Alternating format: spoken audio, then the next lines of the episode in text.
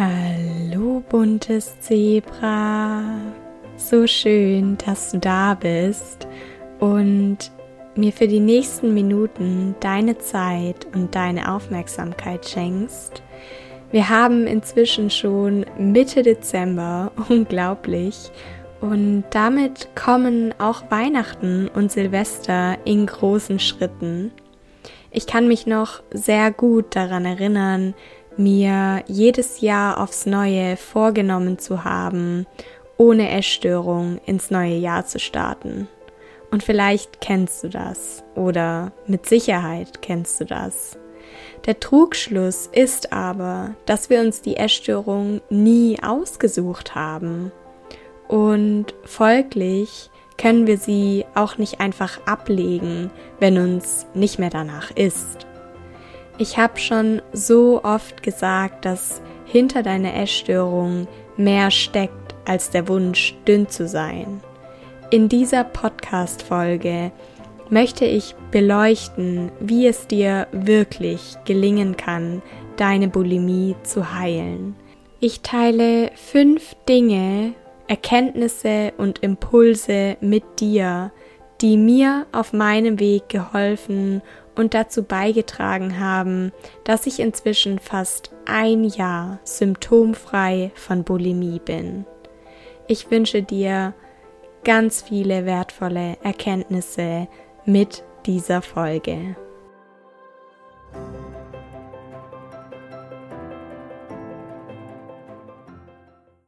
In all den Nachrichten, die mich über meinen Blog oder das Kontaktformular auf meiner Website erreichen, gibt es Fragen, die sehr häufig und immer wieder gestellt werden. Eine dieser Fragen ist, wie schaffe ich es, dem Teufelskreis aus Essen und Erbrechen endlich zu entkommen? Und wie gerade im Intro schon angesprochen, ist inzwischen Mitte Dezember, das heißt, wir stehen kurz vor dem Jahreswechsel, wo die einen das alte Jahr noch reflektieren, die anderen sich schon die schönsten Visionen für das neue Jahr ausmalen. Ich erinnere mich noch so gut an die Zeit, in der ich jedes Jahr aufs Neue eigentlich nur einen einzigen Vorsatz hatte. Nie wieder erbrechen. Gleichzeitig erinnere ich mich aber auch an die Enttäuschung über mich selbst, wenn ich es kaum länger als einen oder zwei Tage ausgehalten habe. Ich erinnere mich an die Hoffnungslosigkeit und mein Gefühl, verloren zu sein, es niemals schaffen zu können. Wie schon gesagt, bin ich zum jetzigen Zeitpunkt fast ein Jahr symptomfrei von meiner Bulimie. Damit möchte ich dir Mut machen und sagen, dass es möglich ist. Die letzten Tage und Wochen haben auch mich nachdenklich gestimmt und zum Reflektieren angeregt. In dieser Podcast-Folge möchte ich deswegen darauf eingehen, was mir geholfen hat, dem Kreislauf aus Essen und Erbrechen zu entkommen. Ich hoffe, dass du dir daraus etwas mitnehmen und neues Vertrauen schöpfen kannst. In dich, in deinen Weg, in dein Leben, ohne die Bulimie. Fangen wir an mit dem ersten und wichtigsten, gleichzeitig aber auch schwierigsten Punkt, welcher lautet, wofür steht deine Bulimie? Wenn du meine Beiträge oder Podcast-Folgen regelmäßig liest bzw. hörst, weißt du, dass mir eines immer besonders wichtig ist. Das Verständnis für die eigene Essstörung. Deine Essstörung ist nicht einfach nur so da. Sie hat eine Daseinsberechtigung, weil deine Seele sich irgendwann nicht mehr anders zu helfen wusste. Ihr Sinn und Zweck ist nicht, dir zu schaden, sondern auf Missstände in deinem Leben hinzuweisen, mit dem Ziel, Körper, Geist und Seele wieder miteinander in Einklang zu bringen. Die Frage, wofür steht deine Bulimie, kann niemand beantworten, außer du selbst. Deswegen hat auch mein Blogartikel nicht den Anspruch, dir zu sagen, was sich über deine Bulimie auszudrücken versucht. Dennoch kannst du dir natürlich Hilfe auf deinem Weg holen durch Therapeuten oder Coaches. Und auch ich kann dir eine Idee geben, indem ich dir erzähle, was ich über die Jahre gelernt habe.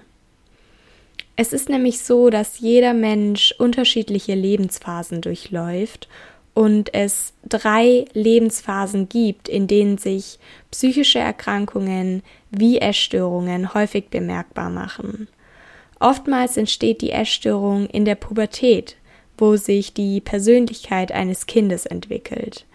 Genauso kritisch wie die Pubertät sind die Zeitpunkte zwischen dem 20. und 25. sowie dem 35.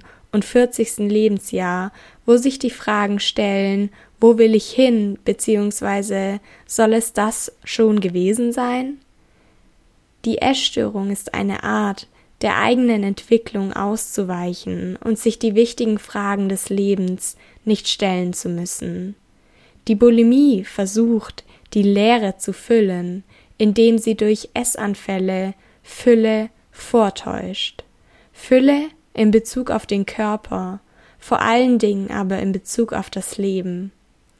Denn oft haben wir aufgrund unserer Erziehung nicht gelernt, uns Fülle zu erlauben. Manchmal haben wir es aufgrund von äußeren Einflüssen aber auch einfach verlernt. Das ist der Grund, aus dem diese Fülle nicht auszuhalten scheint und wir uns durch das Erbrechen wieder davon frei machen. Die Bulimie wird also zum Ventil.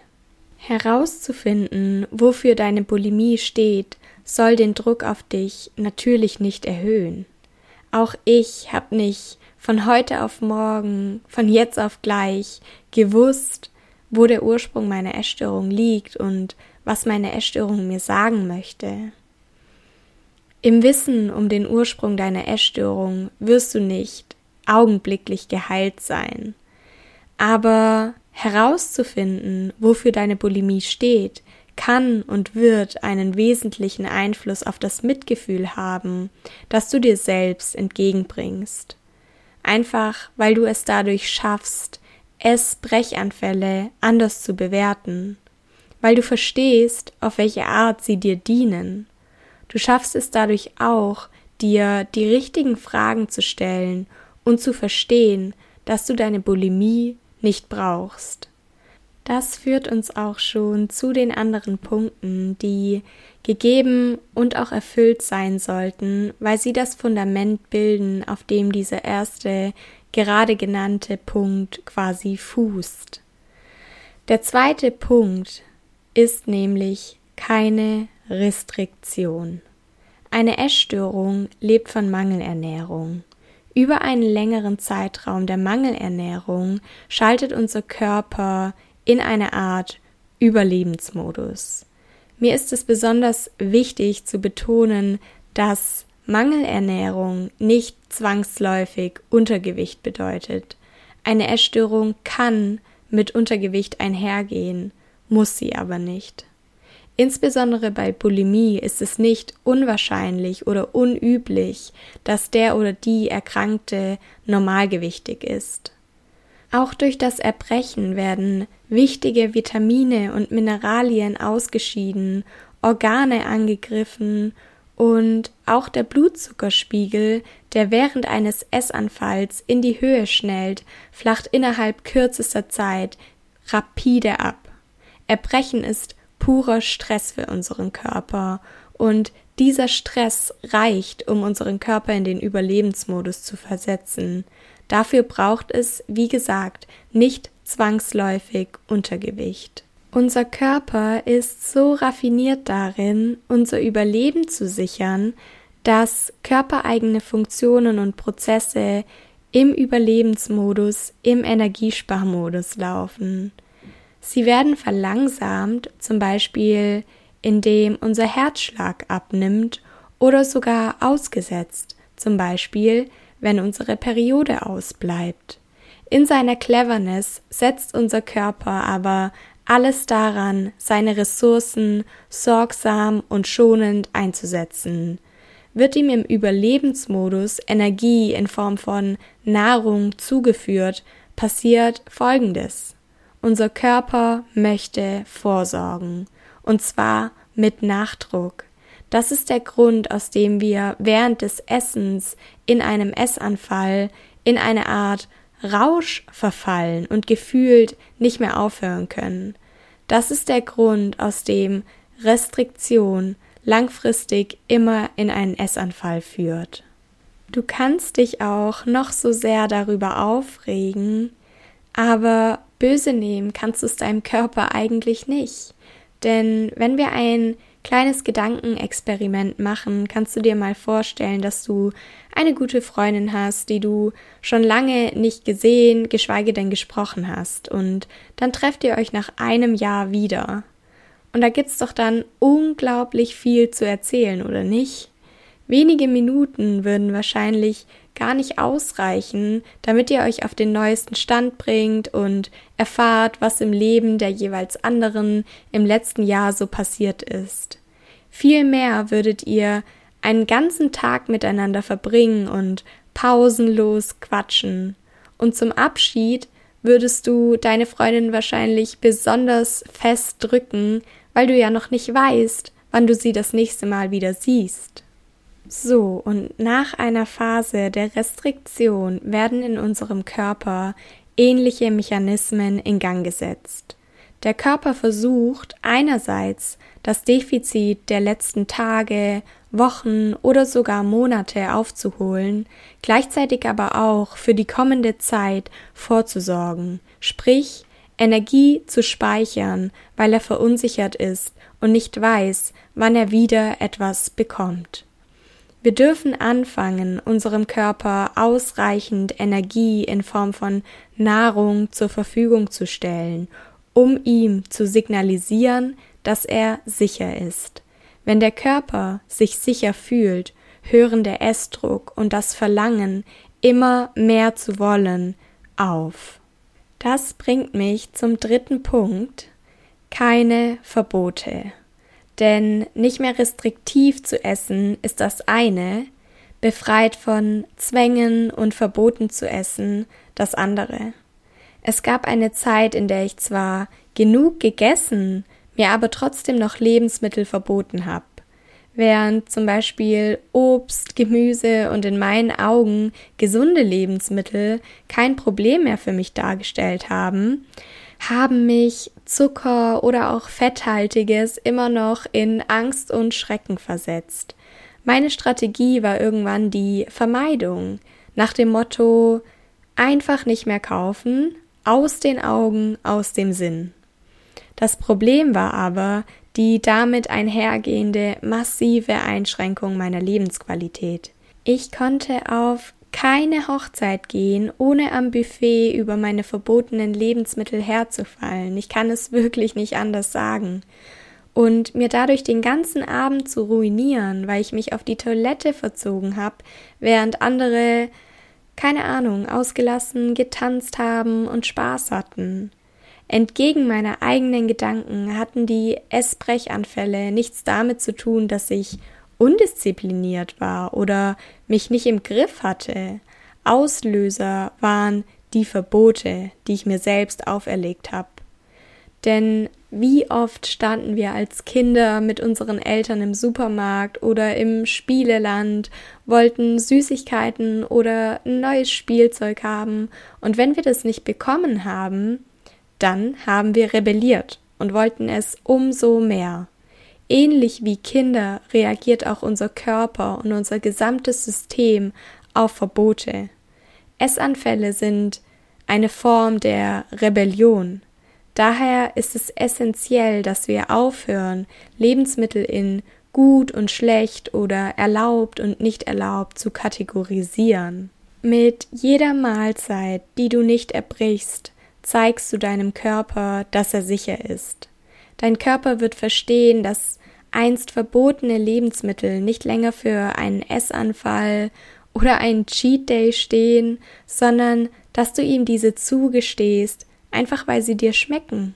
Du darfst essen, was dir schmeckt. Du darfst deine ganz eigene Definition einer gesunden Ernährung finden. Denn Eine gesunde Ernährung ist nicht die, bei der Schokolade, Pizza und was auch immer verboten sind. Eine gesunde Ernährung bedeutet Balance.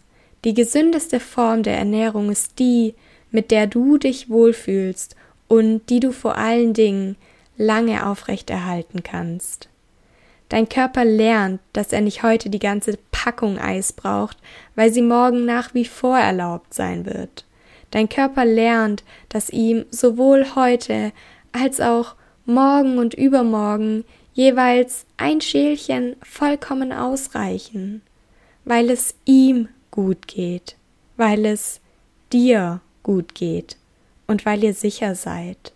Der vierte Punkt soll dich dazu auffordern, dir ein Versprechen zu geben. Denn beim Hören ist dir mit Sicherheit schon der Gedanke gekommen, dass all das ja einfacher gesagt als getan ist. Und ja, ist es. Vergiss nicht, dass Heilung ein Prozess ist und es Tage geben kann und geben wird, an denen die Fülle wieder unerträglich ist, du es nicht aushältst und doch wieder erbrichst. Ein Tag, an dem ich mich übergeben hab, war für mich lange ein verlorener Tag. Meistens waren auch die Tage danach schrecklich, nicht nur weil ich mich körperlich am Ende gefühlt habe, sondern auch weil ich Angst hatte, nicht alles losgeworden zu sein.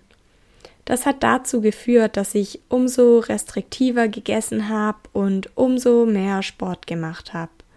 Schon hatte ich den Fuß wieder im Hamsterrad und alles ging von vorne los. Irgendwann habe ich mir ein Versprechen gegeben. Es war das Versprechen, normal weiterzumachen, unabhängig davon, was in der Mahlzeit oder am Tag davor passiert ist. Und das hat mir geholfen, nicht mehr wie von Sinnen in den Autopiloten zu schalten, alles in mich reinzustopfen und wieder loszuwerden, sondern bei mir zu bleiben und mich schon vor einem Essanfall zu fragen, ob sich das jetzt wirklich lohnt. Die Antwort war meistens ein klares Nein. Normal weiterzumachen hieß für mich, drei Hauptmahlzeiten und mindestens zwei Snacks zu essen, ohne Verbote, ohne Restriktion. Durch mein Versprechen konnte ich eine ausreichende und regelmäßige Versorgung meines Körpers sicherstellen. Wieso das so wichtig ist, habe ich dir jetzt bereits im ersten und zweiten Punkt erklärt. Darüber hinaus blieben durch die stetige Nahrungszufuhr der Heißhunger und auch die Essanfälle aus. Mein Körper war satt, einfach befriedigt und immer mehr hat sich das Gefühl eingestellt, dass ich den Essanfall gar nicht brauche, weil es ohnehin schon in kurzer Zeit Mittag oder Abendessen oder eine Zwischenmahlzeit gibt. Hinzu kommt, dass das Erbrechen und auch die unzureichende Nahrungszufuhr infolge der Restriktion zu einem Vitamin- und Nährstoffmangel führen kann. Unser Körper ist auf den Selbsterhaltungstrieb ausgelegt und darauf, Selbstheilungsprozesse in Gang zu setzen. Dementsprechend versucht er solche Mängel auszugleichen, was ausschlaggebend für Essanfälle sein kann. Heißhunger auf Süßes kommt beispielsweise häufig von einem zu niedrigen Blutdruck oder auch Zinkmangel. Heißhunger auf Salziges spricht für einen Natrium, Vitamin D, Vitamin B1 oder B6-Mangel. Mit einem Blutbild können wir feststellen, was unserem Körper fehlt. Eine regelmäßige Nahrungszufuhr ohne Restriktion, Verbote und Erbrechen trägt automatisch dazu bei, dass es unserem Körper nach und nach besser geht, dass er sich erholt, ihm nichts mehr fehlt und der Heißhunger letztendlich ausbleibt. Der letzte Punkt, den ich gerne ansprechen würde, ist der Umgang mit Rückfällen.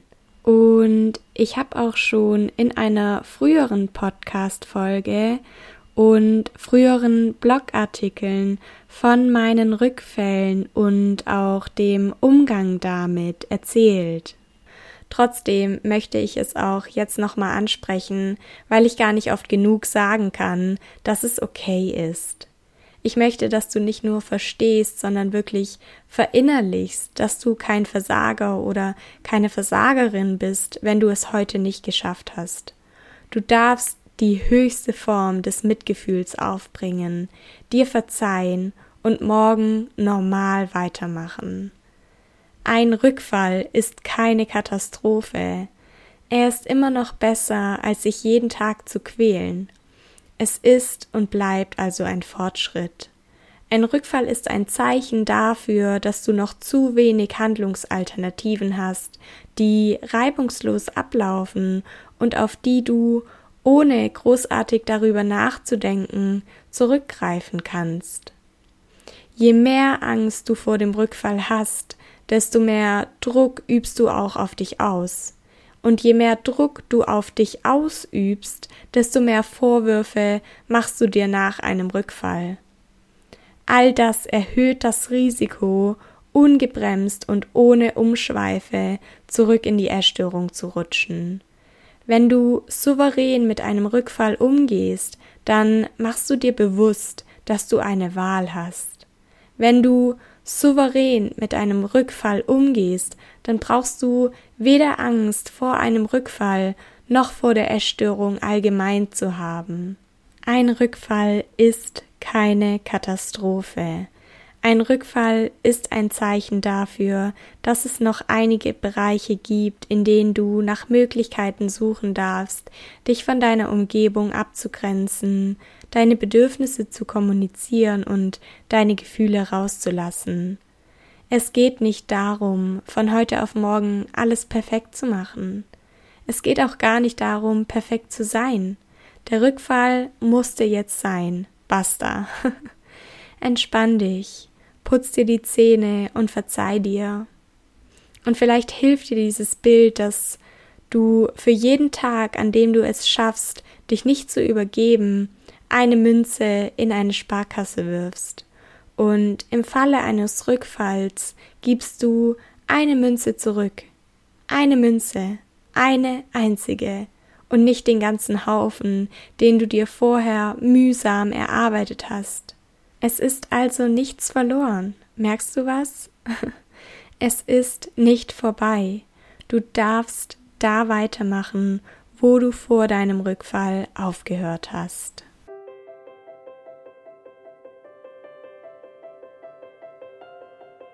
Ich hoffe, dass dir diese Podcast-Folge gefallen hat und du dir daraus etwas mitnehmen konntest. Es war ein bisschen komplex, ein anspruchsvolles, gleichzeitig aber auch so wichtiges Thema, über das ich unbedingt sprechen bzw. auch schreiben wollte. Wenn du den Artikel nochmal durchlesen möchtest, um die Inhalte besser zu verinnerlichen und dir auch die Grafiken anzuschauen, die ich zur Podcast-Folge erstellt habe, dann schau unbedingt auf meinem Blog vorbei, wo du den Blogartikel in seiner Gesamtheit findest. Schreib mir gerne, was neu für dich war, was dir geholfen hat, was du dir vielleicht sogar mitgeschrieben und notiert hast. Ich weiß natürlich, dass der Weg aus der Bulimie und jeder anderen Essstörung kein leichter Weg ist. Und gleichzeitig bin ich aber auch überzeugt, dass Heilung möglich ist. Nicht nur für mich, sondern auch für dich.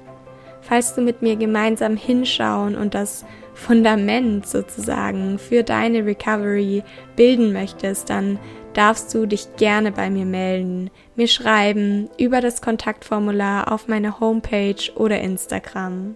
Aktuell habe ich nämlich noch ein paar Plätze für den 1 zu 1 Austausch frei, weshalb ich mich riesig freuen würde, von dir zu hören. Bis dahin sage ich dir, sei bunt oder bleibe bunt. Alles Liebe und fühl dich von Herzen umarmt. Deine Saskia.